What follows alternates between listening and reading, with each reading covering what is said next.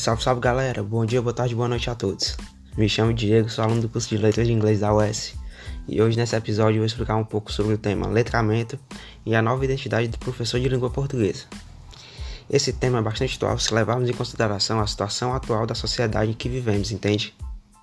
Mas antes de entrar nesse assunto, rapaziada, quero deixar claro que são eventos de letramento. Esses chamados eventos são situações que detêm de um texto escrito para formular uma discussão. Se ligou? O texto escrito é o centro da discussão. Então, já que já está claro isso para vocês, vou iniciar nossa conversa com o pensamento do escritor Moita Lopes, que falava sobre o apagamento do sujeito no processo de produção do conhecimento e explicitava a formação de conhecimento muito objetivista. Porém, para os parâmetros da linguística aplicada, não há como separar o sujeito das suas vivências e pensamentos. É impossível. Até porque eu e você não somos feitos de mármore, né? Para sermos tratados igual estátuas, não é não?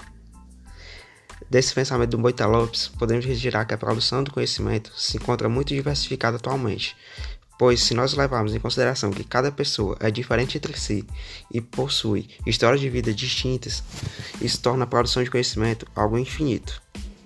Se pensarmos através dessa linha de raciocínio, a qual eu expliquei. Mas aí eu te pergunto, e você responde de onde você estiver: Saturno, Marte, Plutão, whatever. Como ser tão produtivo em produzir novos conhecimentos? É, ficou estranho, né? Produzir, produtivo em produzir. Mas você vai entender.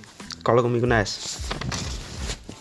Segundo Soares, os indivíduos que possuem domínio do uso da leitura e da escrita se tornam participantes ativos na sociedade e competentes de conversar sobre qualquer assunto em qualquer situação e evento de oralidade. Logo, este indivíduo é capaz de produzir conhecimento e se torna diferenciado na comunidade letrada. Isto é possível pois houve a presença da leitura. Peça-chave para entender esta parte da discussão, já que ela é o ponto de transição entre estar avulso na sociedade ou não. Além de promover um caráter identitário ao indivíduo, ou seja, dar a esta pessoa um propósito de identidade, fazer possível que ela se reconheça enquanto membro de uma comunidade letrada. Entende? Porém, este assunto será abordado um pouco mais para frente na nossa conversa, tá? Vamos nessa. Vamos falar sobre um outro ponto de vista, que é a possibilidade de liberdade que a leitura traz para o indivíduo, pois com ela se consegue entender diversas situações de fala, uma vez que a leitura de mundo também é uma forma de ler. Nem tudo precisa estar escrito para ser lido, né? E a leitura ela traz um senso crítico muito apurado que é determinante em diversas situações, ou seja, isso é a chamada emancipação do leitor, como se refere Cote. É algo extremamente necess necessário atualmente, pois com fake news, as fake news inundando a internet, o indivíduo precisa ser hábil a fazer uma leitura crítica e eficaz, formulando sua própria ideia sobre o assunto, para que assim este não seja um escravo na mão de outro senhor, e que a casa grande da ignorância caia em meio à liberdade de pensamento. Firmeza? Mas aí tu me pergunta, Diego, aonde entra o professor nessa história, mano? Bom, meu chapa, pequeno gafanhoto. O docente é parte ativa na construção da identidade do aluno, pois, como Kleiman afirma, o processo de construção de identidade está sempre em movimento. Assim, cabe ao professor guiar o discente a entender a construção identitária de si, principalmente quando falamos dos eventos de letramento, pois a relação do docente e discente está além da escola. O professor é agente motivador para que o aluno se desenvolva nas diversas situações de letramento presentes na sociedade, além de estar sempre estimulando a leitura, para que este indivíduo seja competente em sua participação social. Por outro lado, o discente também auxilia na formação de identidade, pois ele, junto à escola e suas políticas educacionais e pedagógicas, constrói a imagem do docente para o aluno.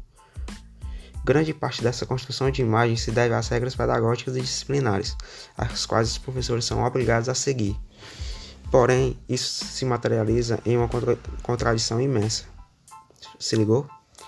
Pois o docente ele é obrigado a aprender o aluno ao ensinar matérias totalmente fracas, totalmente é, sem escopo para a sociedade entende? E esse é um grande debate na área da educação hoje em dia, pois há uma tentativa de pedagogização extrema.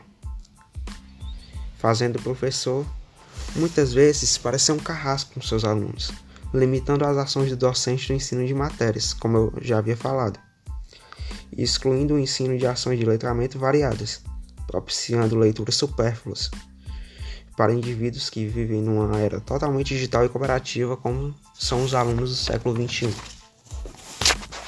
Então, o que podemos aprender desse texto?